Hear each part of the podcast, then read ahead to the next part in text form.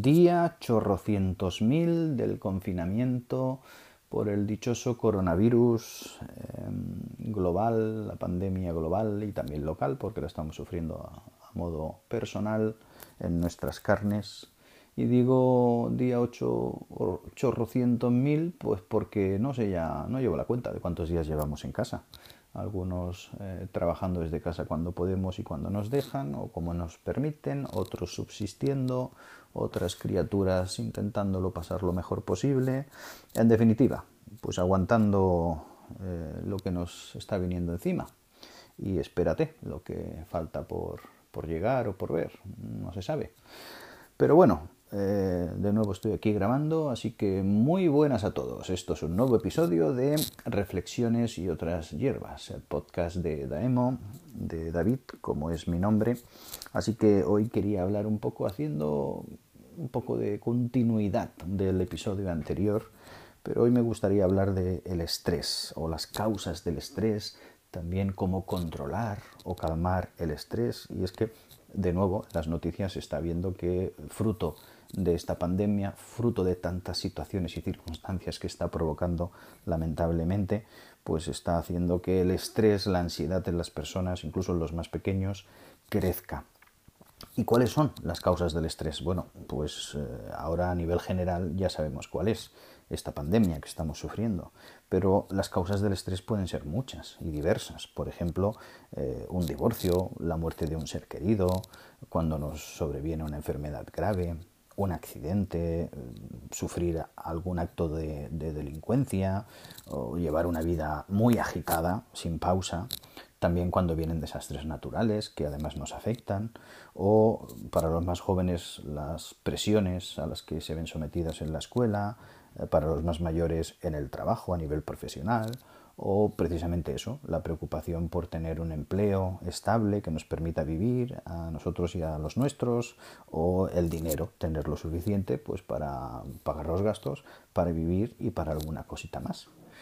Los eh, efectos que pueden provocar mayor estrés, pues es como decíamos, podríamos resumir la pérdida del empleo.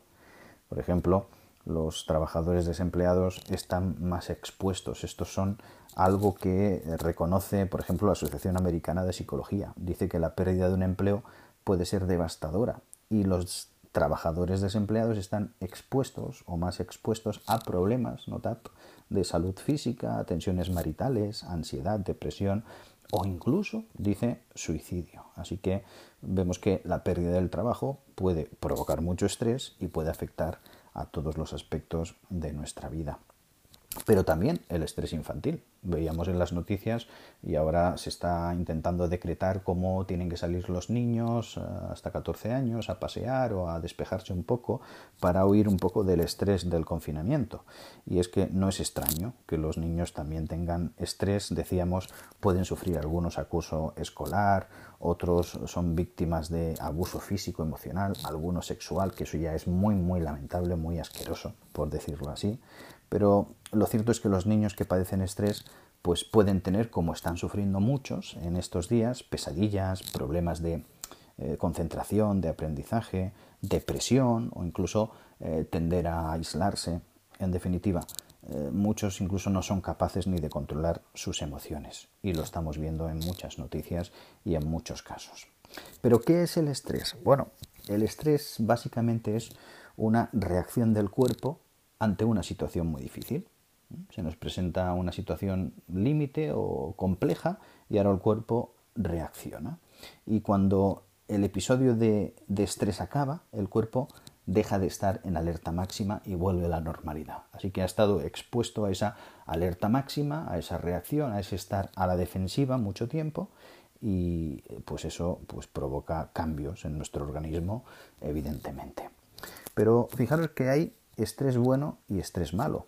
Por ejemplo, el estrés es una respuesta de hecho natural de nuestro cuerpo, como decíamos, para intentar hacer frente a los desafíos, a ciertos peligros. Y existe el estrés bueno.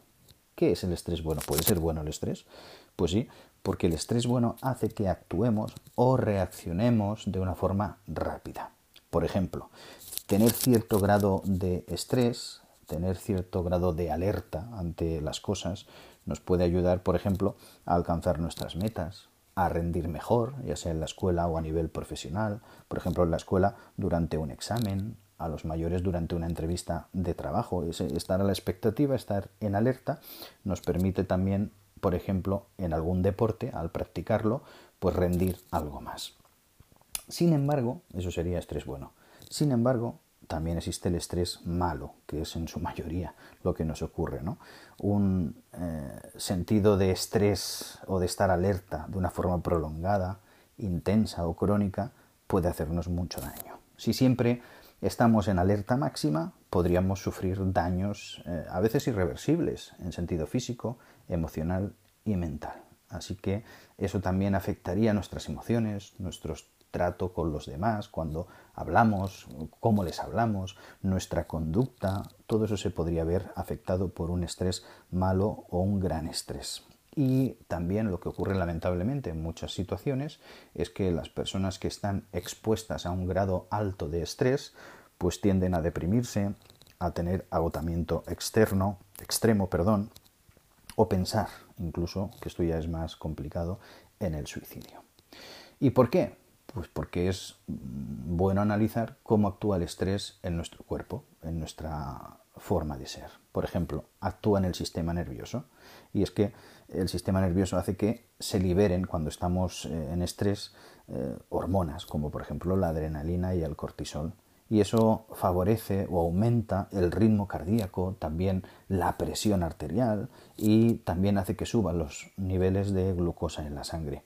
¿Qué provoca todo esto? Pues reacciones químicas normales en nuestro cuerpo, irritabilidad, ansiedad, depresión, dolor de cabeza o incluso en muchos casos, como estamos viendo en muchas personas que han roto su rutina y por tanto están sobrellevando algún tipo de estrés en el confinamiento, pues pasar insomnio, no poder dormir bien. Pero también afecta al sistema musculoesquelético y es que los músculos, que son fibras, se tensan debido a la presión, al estrés, a la ansiedad.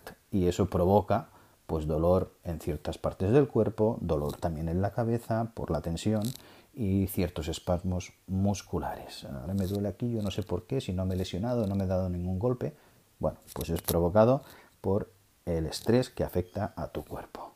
También podría afectar al sistema respiratorio porque cuando uno está estresado, nervioso, eh, está en alerta máxima, pues tiende a respirar mucho más rápido, necesita mucho más oxígeno, oxigenar y ahora, eh, ¿qué provoca eso? Pues puede provocar temas como hiperventilación, ataques de pánico, así que hay que tener mucho cuidado.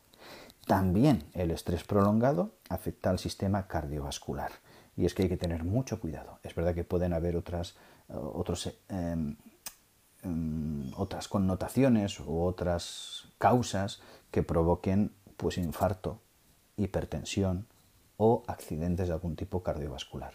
Pero es el estrés el principal em, eh, factor que origina esas causas. ¿eh? Así que hay que tener mucho cuidado. También el estrés puede provocar que el sistema endocrino cambie, se altere. Y es que cuando se producen, las glándulas producen esas hormonas que decíamos, como la adrenalina y el cortisol, ahora provoca que el hígado comience a aumentar, a segregar un nivel mucho mayor de azúcar en la sangre para darnos más energía y para sobrellevar ese, ese estado de alerta máxima. ¿no? Y eso pues, puede provocar eh, ese estrés prolongado, puede provocar que ese alto nivel de glucosa pues, nos pueda venir diabetes, nos puede hacer que las defensas bajen, podemos tener cambios de humor inexplicables, aumento de peso, etc. Luego también está el sistema gastrointestinal. Habrás escuchado siempre que si te duele el estómago es que son nervios, son nervios ahí acumulados. Esa es la típica eh, expresión mm, tradicional, ¿no? o, o común que las personas dicen. Pero es que el estrés afecta también provocando náuseas, vómitos, diarrea tal vez, estreñimiento. Y luego el sistema reproductivo. Hay que tener cuidado también porque los que quieran buscar hijos en estos días pues pueden tener impotencia sexual o alteración del ciclo menstrual debido a un alto nivel de estrés. Así que vemos cómo el estrés puede afectar en muchos sentidos, ¿eh? no solo emocionalmente, sino físicamente. Hay que tener mucho cuidado. Entonces, ¿qué podemos hacer? Bueno, pues decíamos que hay estrés bueno y estrés malo. Pues hay que intentar rebajar el malo. No lo reduciremos o lo eliminaremos, porque decíamos que es una reacción de nuestro cuerpo que se pone en, en defensa, en alerta máxima, y ahí tenemos el estrés. Pero podemos hacer que el bueno o potenciar el bueno. Mucho tiene que ver con nuestra actitud en la vida. Os habéis fijado en el principio de mi podcast que he comenzado negativamente. Ya estamos en el día 800.000 del confinamiento, la pandemia. Eso es negativo, es una realidad, pero es negativo, ¿cierto? ¿Verdad? Pues luego después he cambiado, he comenzado. Muy buenas a todos, ya estamos en un nuevo episodio de voz, así que está en nuestra mano, por decirlo así, el cambiar la actitud y el ver las cosas de forma positiva. Si lidiamos mejor con el estrés e incluso lo reducimos, pues vamos a mejorar muchas cosas. Por ejemplo, os voy a citar de un texto bíblico, mm, no sé, seguro que los que escucháis muchos sois creyentes, otros no, pero bueno, es un consejo y una sugerencia muy oportuna en el Evangelio de Mateo 6:34, que allí dice, nunca se angustien por el día siguiente, porque el día siguiente traerá sus propias preocupaciones. Y es verdad, es cierto que esto no hay que tomarlo a la ligera, no hay que decir, bueno, pues no me preocupo por nada. No, esa no es la idea, ¿no? Claro que nos tenemos que preocupar por nuestro presente y por nuestro futuro, por nosotros mismos y por los nuestros. Pero, eh, pues como se suele decir, si hay algo que tiene solución, vamos a buscar la solución y vamos a desentrañar el problema y, y ahí lo solucionamos, ¿no? Pero si es algo que es un problema que no tiene solución, pues es un problema que ya veremos a ver. Si no está en nuestras manos, ¿qué vamos a hacer? Pero si está en nuestras manos, pues también ya lo veremos, ya lo solucionaremos. Así que yo creo que más que nada hay que intentar relativizar las cosas, no hay que restarle importancia, pero tampoco hay que eh, sumarle dosis de, importancia o de, crisis, de ansiedad ¿eh? a estas cosas. Así que, bueno, pues mañana veremos a ver cómo solucionamos ciertas cosas que hoy no podemos. Así que no intentemos eh, angustiarnos en demasía por el futuro. Intentemos primero aceptar que es inevitable sentir algo de estrés y luego también recordar que por lo general las cosas no salen tan mal como nos habíamos imaginado.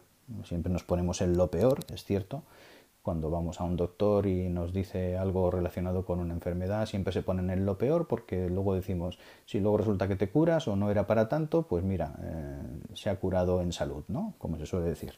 Pero bueno, vamos a ser equilibrados en todo sentido y nuestra actitud es muy importante. Así que, sugerencias, por ejemplo, no tener expectativas eh, demasiado, eh, mm, por decirlo así,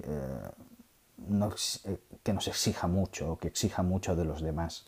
No seamos o no intentemos ser perfeccionistas, no exijamos más a los demás de lo que puedan dar. Eso no significa no hacer las cosas bien, eso lo que significa es hacer las cosas con realismo y con potencial, pero con el potencial de cada uno.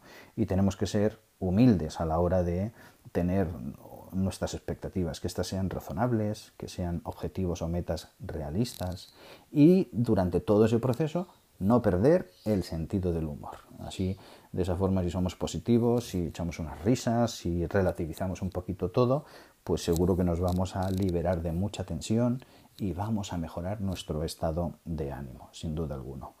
Luego también es bueno identificar aquellas cosas que nos estresan. ¿Para qué? ¿Para ponernos más estrés? ¿Para hacernos más mala sangre, como se suele decir? No, ni mucho menos. Tenemos que ver las emociones negativas, cuáles son, las que nos impiden que pensemos con claridad y de esa forma intentar despejar nuestra mente de ellas, de las cosas negativas, para mantener la calma.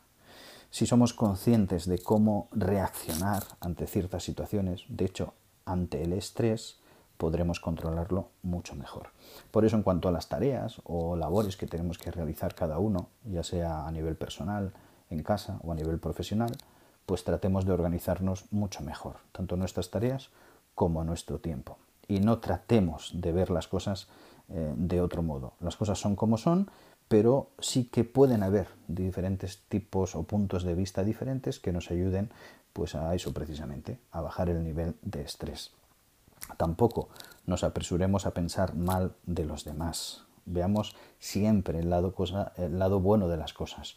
O algo que nos hace subir el estrés es decir, es que esta persona, fíjate cómo es, es que todo es negativo, es que actúa así, es que habla así. Bueno, pero cosas positivas también tendrá. Si nos fijamos, sé que es difícil a veces en ciertas personas o en nosotros mismos, pero si nos fijamos en las cosas positivas, las buenas cualidades de otros, pues veremos el lado bueno de las cosas y aprovecharemos ese tiempo pues para eh, pues, eh, disfrutar. Por ejemplo, una cosa negativa, pero que nos puede ayudar a, que, a darle la vuelta y a que sea muy positiva. Imagínate que estás en el aeropuerto, tienes que coger el avión dirección a donde sea, a la ciudad que sea o de vuelta a casa, estás deseando volver a casa y ahora de repente anuncian que eh, se retrasa una hora. Pues claro, la tendencia natural, madre mía, ahora una hora aquí en el aeropuerto, esperando, yo que quería volver ya a casa, estoy cansado. Eso sería lo natural y lógico también. Pero por otro lado, podríamos decir, bueno, mira, es verdad que me fastidia un poco que ahora se retrase el avión, como muchas veces pasa. Pero voy a aprovechar el tiempo para buscar un libro en la librería, voy a leer un ratito o voy a tomar un buen café, un buen cappuccino, mientras voy a llamar a esta persona o este amigo o mi esposa, mi esposo o quien sea, que tengo ganas de hablar con él.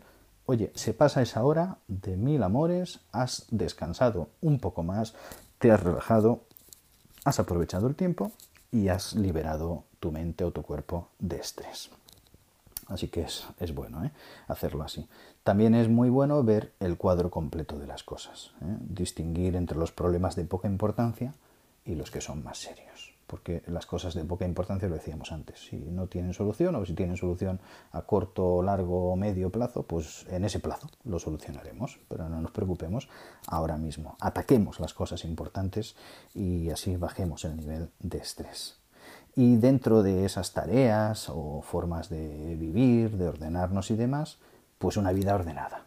Tener una buena agenda personal, mental, física también si es necesario, hacerlo todo de forma digna y ordenada que es tener cierto grado de un estilo saludable y bueno y, ordenado, valga la redundancia, en nuestra vida.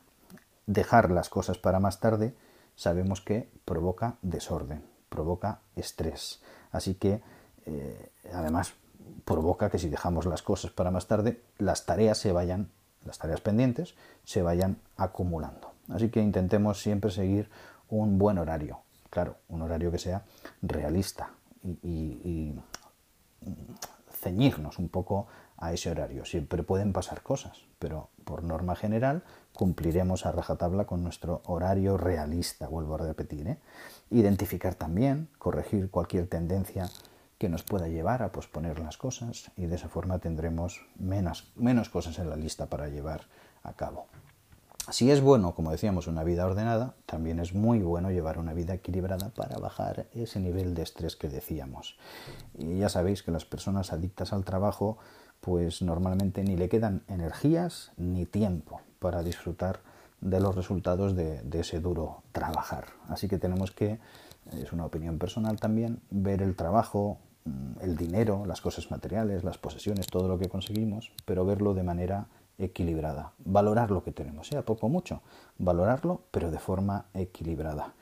Tener más dinero sabemos claramente que no da más felicidad ni produce estrés, ni, ni reduce, perdón, el estrés. Así que intentemos vivir dentro de nuestras posibilidades. ¿eh? No una persona que tenga mucho, mucho dinero o que sea millonario, eh, tal vez es más materialista que una persona que no tenga. Puede ser que esa persona que tenga poquito pues eh, viva y se desviva por las cosas materiales que no tiene, produciendo un alto nivel de estrés y no teniendo una vida equilibrada ni mucho menos. Así que si hacemos cosas que nos gustan, pues liberaremos el estrés. Si somos adictos al trabajo o a otras cosas, no tendremos tiempo para hacer cosas que nos gustan. Y también hay que relajar nuestro cuerpo para rebajar el estrés y disfrutar de la vida. Pero hay que tener mucho cuidado también, una sugerencia que siempre dan los, los expertos es en cuanto a las diversiones pasivas, es decir, aquellas que es continuamente ver televisión, estar pegado a la tecnología, tal vez no ayuden mucho para reducir o liberar estrés. Todo lo contrario, podría subir, cosa curiosa, ¿verdad? Tampoco abusar de la tecnología. Es cierto que en estos días en casa pues los dispositivos móviles, tablets, ordenadores, etcétera, pues nos han sacado de muchos apuros y nos ayudan a distraernos. Pero también es bueno dejarlo del lado un ratito y como decíamos o comentaba en mi anterior episodio de podcast, pues vamos a retomar tal vez cosas que habíamos dejado atrás, aficiones, hobbies, alguna tarea, bricolaje, eh, pintar, etcétera, cantar, bailar, hacer deporte que se ha visto y comprobado y ya lo estamos viendo en las noticias cada día y en las redes como todo el mundo hace deporte en casa, cualquier actividad que valga la pena para pues eh, emocionalmente descargarnos y físicamente también, ¿eh? sentirnos bien con nosotros mismos y con nuestro cuerpo. Con eso llega otro consejo, el cuidar nuestra salud. Es cierto que en estos días de confinamiento pues aprovechamos más para pues hacer pastelitos, hacer pan, probar diversas comidas, diversos eh, caprichos, dulces, etc.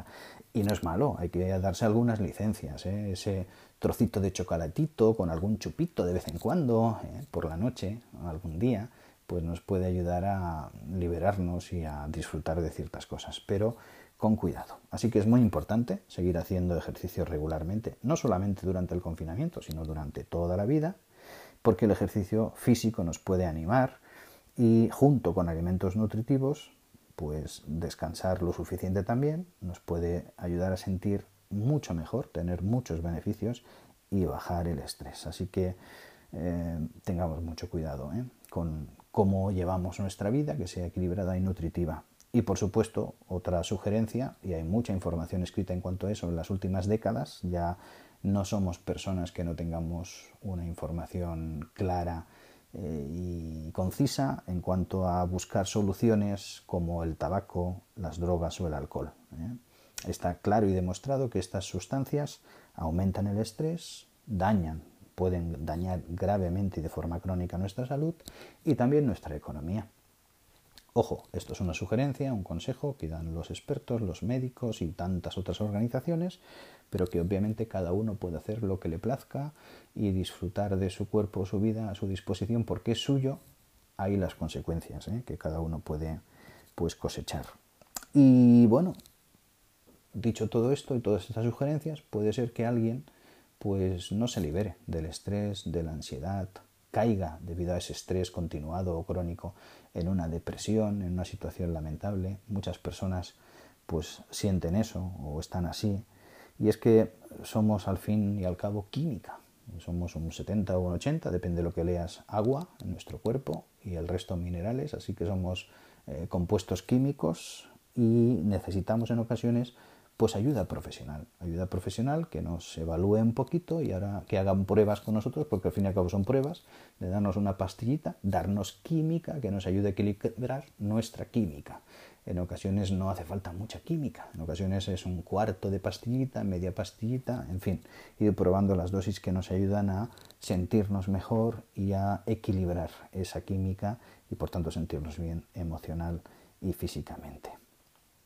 Y bueno, tenemos que tener en cuenta que también es muy importante fijar nuestras prioridades para bajar el estrés, asegurarnos de las cosas más importantes, anotar, por ejemplo, las tareas en orden de importancia, las más importantes llevarlas a cabo, eh, ver cuáles podemos posponer, saber delegar en los demás, incluso en sentido familiar o profesional, o incluso tareas que simplemente podemos eliminar porque no son importantes. Vamos a priorizar lo más importante.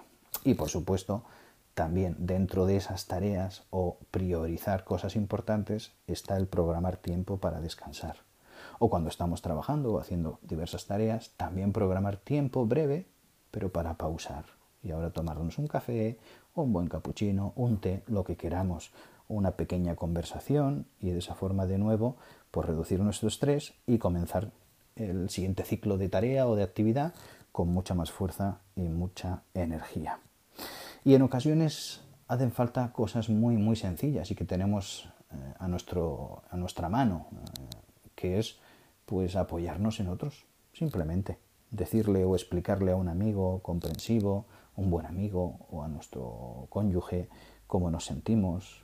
Seguro que si por decirlo así, abrimos nuestro corazón y le explicamos en qué pozo estamos metidos o en qué situación o controversia nos encontramos, pues ellos nos van a ayudar a ver las cosas porque nos quieren, nos van a intentar, o por, lo menos nos van a enseñar otra perspectiva de las cosas, o nos van a ayudar a encontrar una solución a nuestro problema, o simplemente algo muy necesario para los seres humanos de carne y hueso, el podernos desahogar. Así que, bueno, hay muchas otras sugerencias en cuanto a lo que podemos hacer las personas a nivel personal, podríamos hablar, si somos creyentes o no, de reforzar nuestra espiritualidad, etcétera. Pero bueno, cada uno pues tiene que buscar sus propias eh, salidas o soluciones y de esa forma pues intentar en la medida de lo posible rebajar nuestro estrés. Así que mucho ánimo para estos días que nos vienen, mucho ánimo para aquellos que tal vez estéis más preocupados o con un nivel alto de estrés porque la situación ahora mismo y es complicada y es muy posible que se complique mucho más. Y también decir que la mayoría de recomendaciones ha sido un resumen de una revista que es la revista Despertat, el número uno de 2020. Eh, y bueno, en las notas del podcast dejaré la referencia por si queréis leerla, buscarla, descargarla y tener más información al respecto y de otros temas muy interesantes. Así que muchas gracias por escucharme una vez más. Ha sido un placer estar con vosotros. Bye bye. Nos vemos. Que os vaya bien.